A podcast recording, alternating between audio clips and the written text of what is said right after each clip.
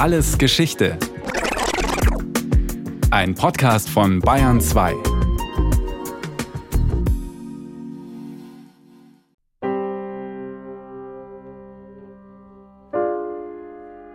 Wer glaubt, dass Steuern und das Lamentieren darüber ein modernes Phänomen ist, der irrt gewaltig. Zu mehr oder weniger allen Zeiten haben sich Menschen über staatliche Zwangsabgaben den Kopf zerbrochen. So auch Jonathan Swift im 18. Jahrhundert. Swift war ein irischer Schriftsteller und Satiriker. Die meisten dürften ihn kennen als Autor von Gullivers Reisen. Weniger bekannt sind seine Vorschläge zum Staatswesen. Nein, es geht hier nicht um seine Idee, irische Babys zu exportieren, um der Überbevölkerung im Land Herr zu werden. Gemeint ist das Swiftsche Steuereinmaleins, wonach zwei mal zwei nicht vier ist, sondern eins. Swift beschreibt damit ein Paradox, das er an einem einfachen Beispiel erklärt. Wenn der Staat den Steuersatz auf Wein verdoppelt, steigen nicht unbedingt die Steuereinnahmen um das Doppelte. Nämlich dann nicht, wenn die Menschen den Wein nun nicht mehr kaufen, weil er ihnen zu teuer geworden ist. Oder wenn sie anfangen, den Wein am Fiskus vorbeizuschmuggeln, um die hohe Steuer zu umgehen. Im Ergebnis wird weniger Wein offiziell gehandelt und der Staat kann letztlich sogar weniger Einnahmen haben als vor der Steuererhöhung. Im Umkehrschluss bedeutet das, eine sinkende Steuer kann zu mehr Einnahmen führen. Die Idee klingt zu schön, um wahr zu sein, und meistens ist es auch so. Diese Erfahrung sollte im 20. Jahrhundert auch ein amerikanischer Präsident machen. Aber dazu später mehr. Swift war nicht der Erste, der dieses Paradox formulierte. Dennoch taucht sein Name in der Steuerliteratur und in politischen Reden immer wieder auf. Meistens geht es in solchen Reden dann um die Vorzüge niedriger Steuersätze, also um ein einfaches, gerechtes, Sie wissen schon. Aber es soll hier nicht um Parteipolitik gehen, sondern darum, wie ideale Steuern eigentlich aussehen würden. Das ist eine Frage, die man sich eher selten stellt. Auf keinen Fall dürfen Steuern zu hoch sein, denken jetzt vermutlich die meisten. Aber sie dürfen auch nicht zu niedrig sein. Schließlich muss in einem modernen Staat damit einiges finanziert werden. Und das fängt natürlich an bei Infrastruktur, Straßen, öffentlicher Nahverkehr wird subventioniert, Bildung allgemein, also sowohl Kitas, Kindergärten, Schulen und Universitäten. Malte Schirvi, wissenschaftlicher Mitarbeiter am Institut für Steuerlehre der Humboldt-Universität in Berlin. Forschung natürlich, innere Sicherheit, also Polizei, äußere Sicherheit, also Militärausgaben werden vom Staat getragen, ob man das gut findet oder nicht. Sozialleistung natürlich, das macht sogar einen Großteil der Ausgaben aus. Zum Beispiel die Rente, die auch zum großen Teil nicht auf Beiträgen beruht der Beitragszahler, sondern eben auch steuerfinanziert ist. Ist eine ganze Menge. Stimmt. Dennoch zahlen die wenigsten Menschen wirklich gerne Steuern, obwohl sie eine ganze Menge dafür bekommen. Aber eben nicht so direkt. Und zwar ist eine Steuer ganz einfach eine Zwangsabgabe ohne Anspruch auf Gegenleistung. Das ist sozusagen die offizielle Definition. Und das heißt, dass man eben Steuern zahlen muss, auch wenn man gar nichts individuell zurückbekommen würde. Alois Prinz, Professor für Finanzwissenschaft an der Universität Münster. Sagen wir, wie es ist. Steuern zu zahlen ist für die meisten Menschen ein Gräuel.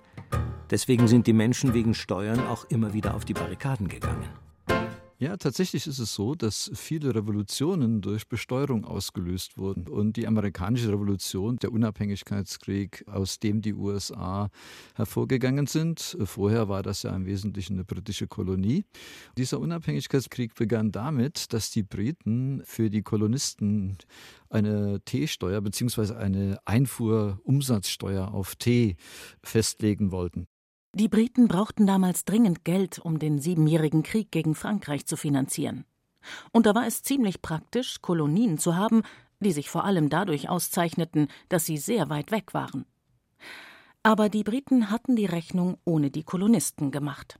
Und die haben dann gesagt, jetzt reicht's und haben dann am 16. Dezember 1773 in Boston Teeschiffe gekapert sozusagen und haben den Tee ins Wasser geworfen. Das war eine ganz typische Steuerrevolte. No taxation without representation lautete ihr Schlachtruf, als sie mehrere Schiffsladungen Tee im Meer versenkten. Die Kolonisten waren deshalb so aufgebracht gegen diese Art der Besteuerung, weil sie keinerlei Mitspracherecht in Großbritannien darüber hatten, wer diese Steuer zahlt und ob diese Steuer überhaupt eingeführt wird.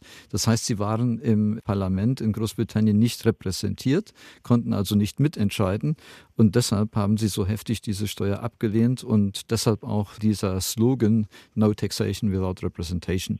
Und das ist bis heute ein Kernsatz äh, in den USA. Das kann man immer auch heute noch hören. Das ist ganz wichtig geworden. Also man will nicht besteuert werden, ohne dass man selber mit darüber entscheidet, wie und in welcher Form das passiert. Steuerzahler müssen also mitentscheiden dürfen, wer was zahlt und vor allem wie viel. Das ist vielleicht sogar die schwierigste Frage unseres idealen Steuersystems.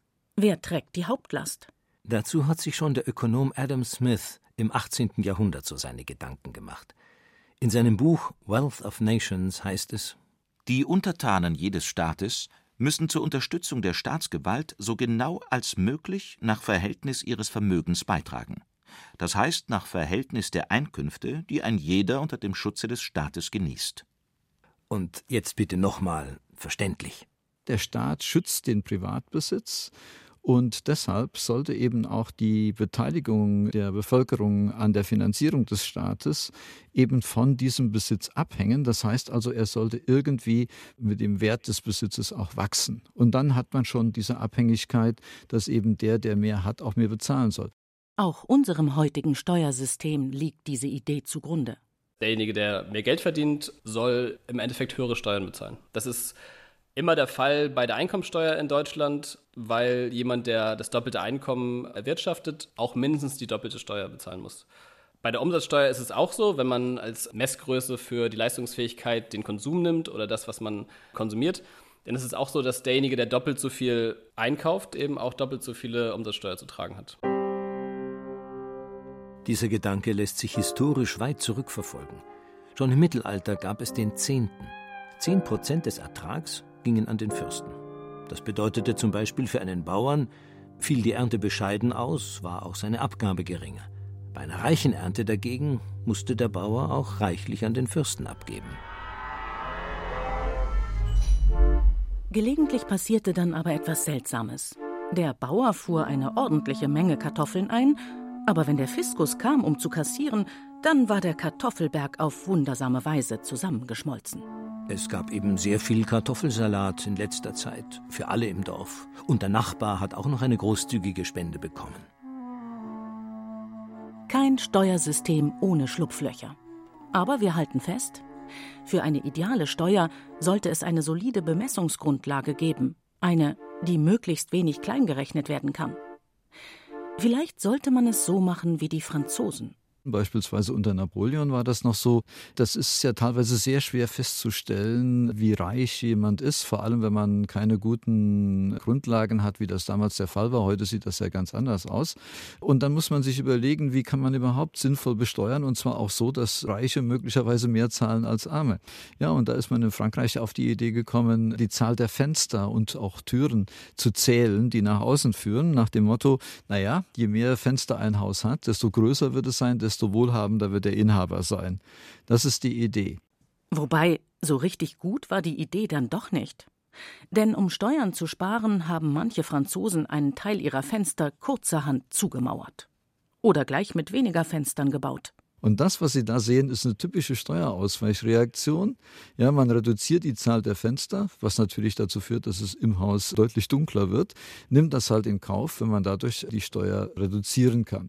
Ja, das kann man tatsächlich nicht nur in Frankreich, sondern auch in den ehemals französisch damals dann besetzten Gebieten sehen, nämlich die linksrheinischen Gebiete. Zum Beispiel im Saarland gibt es auch Häuser, die sogar nur ein Fenster haben.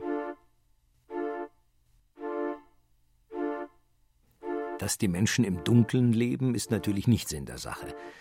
Aber es müsste doch etwas geben, auf das die Menschen nicht verzichten wollen. Da könnte man sich doch mal anschauen, was die deutschen Kommunen sich so ausgedacht haben. Die Kommunen haben ein eigenes Steuerfindungsrecht in Deutschland. Und gerade im Rahmen der Vergnügungssteuer sind einige Dinge aufgetaucht, die sehr interessant sind. Zum Beispiel die sogenannte Sexsteuer, die auf Bordelle und Bordellbetrieb erhoben wird. Köln hat damit wohl angefangen. wobei sie vielleicht auch bezweckten, dass weniger Männer Bordelle besuchen, wenn sie wegen der Besteuerung mehr dafür zahlen müssen. Das ist ohnehin eine sehr beliebte Sache. Denn Steuern haben eigentlich immer Nebenwirkungen, positive Nebenwirkungen, wenn man es richtig macht. Wobei sich natürlich darüber streiten lässt, was positiv im Einzelnen bedeutet. Peter der Große im 17. und 18. Jahrhundert Zar des Russischen Reiches hatte davon eine klare Vorstellung. Er wollte, dass sein Reich moderner wird. Besonders verhasst waren ihm diese altmodischen langen Bärte, die vor allem die Bauern auf dem Land trugen. Aber jeder Bauer reist gelegentlich auch mal in die Stadt. Und dann, wenn die Bauern in die Stadt kamen, wurden sie vor die Wahl gestellt, entweder eine Steuer zu zahlen oder sich rasieren zu lassen. Nun gab es allerdings ein kleines Problem, denn aus religiösen Gründen dürften sie sich eigentlich nicht rasieren. Insofern hatten sie ein Dilemma und dann haben sie halt oft wohl die Bartsteuer gezahlt, anstatt sich rasieren zu lassen. Entweder kommt der Bart ab oder es gibt Geld. In beiden Fällen hat Peter der Große ein Ziel erreicht. Aber man muss gar nicht unbedingt in die vergangenen Jahrhunderte schauen. Auch heute gibt es jede Menge solcher Lenkungssteuern. Zum Beispiel die Alkoholsteuer. Unter anderem wird die deshalb erhoben, um eben Leute davon abzuhalten, zu viel zu trinken, indem man eben Alkohol entsprechend teurer macht. In Deutschland ist das jetzt noch weniger ausgeprägt, obwohl wir auch Alkoholsteuern haben, als in den skandinavischen Ländern. Und das Ergebnis ist, dass tatsächlich in den skandinavischen Ländern weniger Alkohol konsumiert wird. Ist einfach viel teurer. Und zum Zweiten hat das zur Konsequenz, dass eben auch gesundheitliche Beeinträchtigungen wie vor allem Leberzirrhose und Leberkrebs deutlich weniger häufig vorkommen als in den anderen Ländern, die nicht so eine hohe Alkoholbesteuerung haben. Ja, dasselbe gilt zum Beispiel auch für die Tabakbesteuerung. Dort versucht man dasselbe, indem man Tabak entsprechend teurer macht. Versucht man vor allem Jugendliche davon abzuhalten, überhaupt mit dem Rauchen zu beginnen. Auf die gleiche Weise versucht man die Jugendlichen vom Trinken oder besser gesagt vom Komasaufen abzuhalten. Ganz typisch als Verhaltenssteuer wäre die Alkopop-Steuer, die irgendwann in den 2000ern eingeführt wurde, die verhindern sollte, dass Jugendliche zu viel Alkohol trinken, der zu gut schmeckt. Mehr Steuereinnahmen, weniger Leberschäden. Super Sache. Da fallen einem spontan noch so einige Dinge ein, die man auf diese Weise gerne regeln würde. Ach nein, besser nicht. Das Steuersystem ist jetzt schon so furchtbar kompliziert in Deutschland. Wenngleich? Also ein Mythos im Zusammenhang mit Steuern, mit dem man gut mal aufräumen könnte, ist, dass der größte Teil der Steuerliteratur aus Deutschland käme oder das Steuersystem in Deutschland so viel komplizierter wäre als in anderen Ländern, in vergleichbaren Ländern. Tatsächlich liegt Deutschland, wenn man Studien dazu glaubt, im internationalen Mittelfeld, was die Steuerkomplexität und den Umfang der Steuerliteratur betrifft. Es ist zum Beispiel so, dass die Unternehmenssteuergesetzgebung in Großbritannien etwa fünfmal so umfangreich ist wie in Deutschland. Deutschland liegt tatsächlich, was den Umfang der Steuerliteratur oder die Kompliziertheit des Steuersystems angeht, eher im Mittelfeld. Vermutlich können das jetzt viele kaum glauben. Hieß es doch immer, 80 Prozent der weltweiten Steuerliteratur seien auf Deutsch. Und wenn man gerade an seiner eigenen Steuererklärung sitzt, glaubt man das auch sofort. Wahrscheinlich glauben die Menschen in jedem Land, dass 80 Prozent der Steuerliteratur aus dem eigenen Land kommt. Also Schluss mit dem Lamentieren. Jedenfalls bis zur nächsten Steuererklärung. Aber über das Finanzamt zu schimpfen, sollte man den Menschen eben schon zugestehen. Steuererklärungen und alles, was damit zusammenhängt, sind nun mal eine unangenehme Sache. Das geht vermutlich gar nicht anders. Oder doch? Ja, zum Beispiel das Österreichische ist durchaus anders. Dort bemüht sich die Finanzverwaltung sehr viel mehr, mit den Bürgern auch zu kooperieren, anstatt ihnen erst einmal zu unterstellen, dass sie irgendwas Böses wollen oder was falsch machen wollen. Wir wissen auch aus der Steuerforschung, die es auch in diesem Bereich gibt, dass eben Steuerzahler dann besser reagieren, wenn sie das Gefühl haben, dass auf der anderen Seite bei den Finanzämtern Personen sitzen, die sie unterstützen bei der Steuerzahlung, die ihnen erklären, was geregelt geregelt ist, die ihnen auch erklären, was sie wo ausfüllen müssen und die eben nicht diesen rein rechtlichen Ton verwenden, wo ständig mit irgendwas gedroht wird. Das kann man sicherlich wesentlich besser machen. In Österreich bekommen die Bürger mit ihrem Steuerbescheid auch eine Auflistung, was genau mit ihrem Geld passiert. Also wie viel Euro in Pensionen oder in die Landesverteidigung fließen. Man könnte es aber auch so machen wie die Briten. Die haben vor ein paar Jahren in einem Experiment gezeigt, wie sich die Steuermoral der Bürger verbessern lässt. Man muss die Bürger dafür nur ganz leicht anstupsen. Nudging nennt sich das auf Englisch. Anstupsen? Das klingt im Zusammenhang mit Fiskus fast ein bisschen bedrohlich. Manche würden Nudging auch eher mit Schubsen als mit Stupsen übersetzen. Was haben die Engländer denn nun gemacht? Die britischen Steuerbehörden haben Briefe verschickt an Bürger, die ihre Steuern noch nicht bezahlt haben, und dabei die Wirkung verschiedener Sätze getestet. Die einen lasen, dass die Gesellschaft ihr Geld dringend benötige, um Straßen und Schulen zu bauen. Die anderen bekamen den Hinweis, dass die meisten Bürger in ihrer Gemeinde die Steuern pünktlich zahlen, manchmal noch ergänzt durch den Satz, dass sie zu der kleinen Minderheit gehören, die ihre Steuerschuld noch nicht beglichen haben. Es zeigte sich, im Vergleich zu einer normalen Erinnerung konnten alle diese zusätzlichen Sätze die Wahrscheinlichkeit erhöhen, dass die Steuer bald gezahlt wurde. Mehrere Millionen Pfund nahm der britische Fiskus in den nächsten Wochen zusätzlich ein. Am wirkungsvollsten war der Hinweis, dass die Menschen in der direkten Nachbarschaft schon bezahlt haben. Das hat die meisten säumigen Steuerschuldner dazu gebracht, das Geld zu überweisen. Weil sie eben das Gefühl hatten, das ist normal, das machen die Menschen so, also muss ich das auch machen. Meine Nachbarn haben ihre Steuern bezahlt, also zahle ich auch. Eigentlich erstaunlich, dass allein die Information eine solche Wirkung entfalten kann. Zu einer Minderheit gehören wollen offenbar die wenigsten Menschen. Das Nudging stammt aus der Verhaltensforschung, der Verhaltensökonomie. Und dem Nudging liegt eigentlich die wissenschaftliche oder verhaltensökonomische Erkenntnis zugrunde, dass Menschen nicht komplett rational sich verhalten, sondern immer von irgendwie entweder eigener Trägheit oder Emotion gesteuert sind. Das aber dazu führt, dass sie unter Umständen Entscheidungen treffen, die für sich selbst oder für die Gesellschaft von Nachteil sind. Und jetzt möchte man versuchen, dieses falsche Verhalten nicht durch irgendwelchen Zwang zu verhindern, sondern die Leute eben dazu zu bringen, dass sie freiwillig die richtige Entscheidung treffen. Da gab es zum Beispiel ein Experiment, das gezeigt hat, wenn man ein Buffet hat und hinter einem Buffet einen Spiegel anbringt, dass die Leute dann tatsächlich eher zu den gesünderen Sachen greifen, ohne dass sie merken, dass sie dazu gebracht werden, das zu tun. Trägheit ausnutzen, an Emotionen appellieren, sanft in die richtige Richtung schubsen. So funktioniert modernes Regieren heute. Apropos, da war doch noch die Sache mit dem amerikanischen Präsidenten. Richtig, es geht um Ronald Reagan. Der hat in den 1980er Jahren ganz auf das Swiftsche Steuereinmaleins gesetzt. Wir erinnern uns, niedrigere Steuersätze und trotzdem mehr Einnahmen. Wobei Reagan natürlich Swift nicht erwähnte. Welcher Politiker würde sich schon auf einen irischen Satiriker berufen? Reagans Berater hieß Arthur B. Leffer. Die Legende besagt, dass Leffer während eines Restaurantbesuchs ein Diagramm auf eine Serviette gezeichnet hat. Später wurde dieses Diagramm dann als Laffer-Kurve berühmt.